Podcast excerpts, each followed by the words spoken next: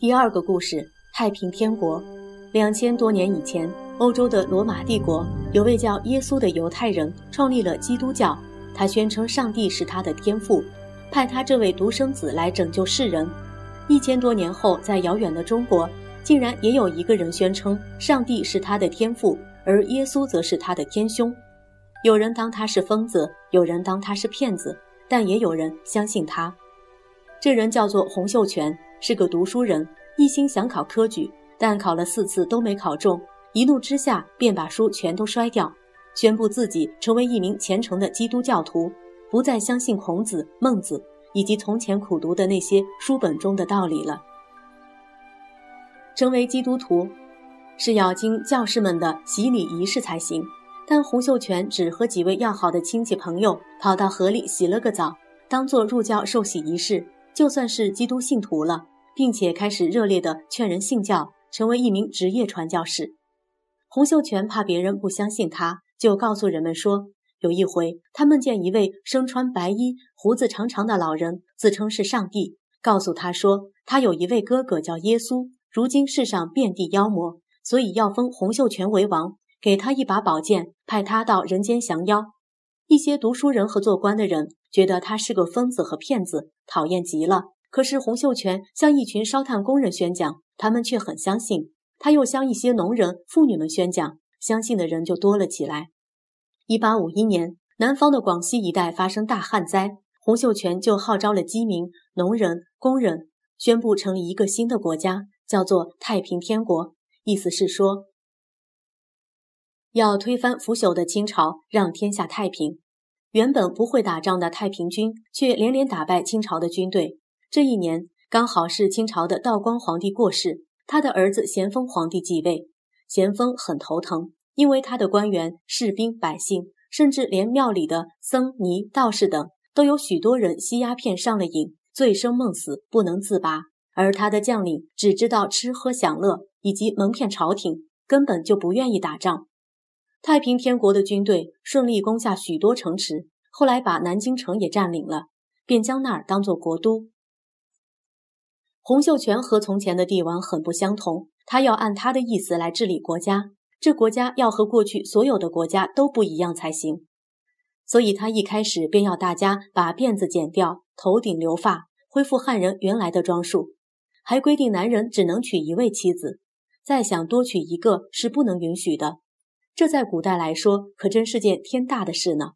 至于饮酒、赌博，那是不良的嗜好，所以也一律禁止。过去穷人家常把子女卖给有钱人家当奴仆，这种悲惨的交易也不准再有。古代中国的妇女从小就要把脚缠裹起来，裹得很小很小，连走路都走不远。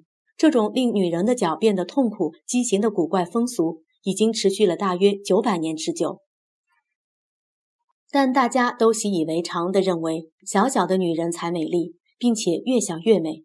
要是谁家的女孩没有缠足，那么她便羞于见人，而别人也要笑话她的大脚丫，并且还会笑她一辈子呢。如今太平天国把这种虐待女子脚丫的风俗也禁止了。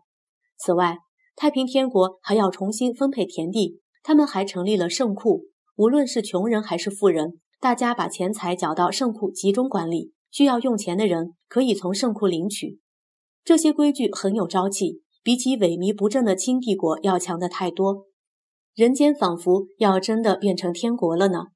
不过太平天国的主张也不是全然受到欢迎，比方说禁止崇拜祖先、崇拜其他的神祇，禁止崇拜孔子、孟子，不许读有关他们的书籍，甚至宣称孔子是私自从天上逃到凡间，后来被天使捉回天上。狠狠处罚一顿，永远不准再下凡了。对这类的主张，有些人便誓死反对。他们觉得什么天父天兄，什么基督上帝的，简直满口胡言。至于孔子、孟子这些儒家的圣者，岂能侮辱他们呢？汉人里面赞成洪秀全的人和反对他的人，也分成了两派，水火不容。每一方的人都坚持自己才是对的。清军节节败退，老大的帝国摇摇欲坠时。一位名叫曾国藩的读书人出现了。他不是满族人，但他愿意为满族人的清朝帝国效力。因为曾国藩认为洪秀全的主张根本是离经叛道，绝不可信。而咸丰皇帝正对太平军一筹莫展，所以发出了一道命令，要求每个地方乡里的官员都要组织自己的民兵武力，好一起对抗太平军。不过，似乎没什么人理睬这道命令，因为训练民兵要花钱，要吃苦耐劳，又要冒着生命危险上战场，谁也不愿意轻易尝试。只有曾国藩当做一回事。他仔细研究了皇帝的诏令，认真挑选身强力壮的农夫，并且施以严格的军事训练。不久之后，便能上战场，与太平军一决胜负了。曾国藩是湖南人，湖南的简称是湘，所以他的子弟兵就被人们称作是湘军。湘军和太平军打得如火如荼，他们虽然都是汉人，却互相杀红了眼。朝廷尽管对曾国藩很不放心，怕他会调转矛头和满人作对。但当时除了湘军以外，他们再也想不出方法来了。西方的一些国家，比方说像英国、法国、俄国，都很想趁火打劫，从中国获得利益。不过，信仰基督教的这些国家后来并没有帮助基督教徒洪秀全。他们在观望了一阵子之后，终于加入了清朝这一边。他们相信这样或许会得到更多的好处。洋人组织了一支洋枪队，负责提供新式的洋枪、洋炮。并且又找来一群中国人，合组了一支混合军，号称常胜军，向太平军发动攻击。太平天国占领了不少地方，本来应该乘胜追击的。可是当洪秀全在南京做了大王以后，马上学会了享乐，他的手下也忙着抢权和抢钱，并且也像洪秀全那样，经常假称上帝附在自己的身上，说自己也是上帝的儿子，耶稣的另一个弟弟。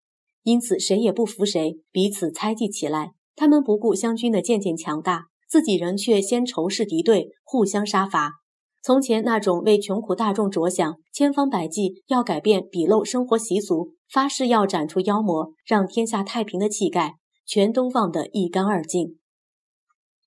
曾国藩和他率领的湘军终于取得优势，太平军勇敢善战却不团结的将领，一个个被消灭殆尽。公元一八六四年，令清帝国胆战心惊的太平天国覆亡了。他的寿命只有短短十四年，而洪秀全则在亡国前的两个月就死了。临终前，洪秀全还告诉大家，他要上天堂找天父天兄，率领天兵天将回来拯救世人。可是他一直都没再回来。这时候，咸丰皇帝也过世了三年，他来不及看到太平天国的败亡，就先死了。他的儿子同治皇帝继位。从前太平天国所禁止的吸鸦片、留辫子、缠小脚、娶小妾、买卖奴婢，又都恢复了原貌。不过，朝廷的军权政权从那时候起便无声无息地转移到了汉人手中。说来听听，你认为洪秀全真的相信基督教吗？曾国藩是汉人，你认为他为什么要帮满洲人建立的清朝帝国打太平天国呢？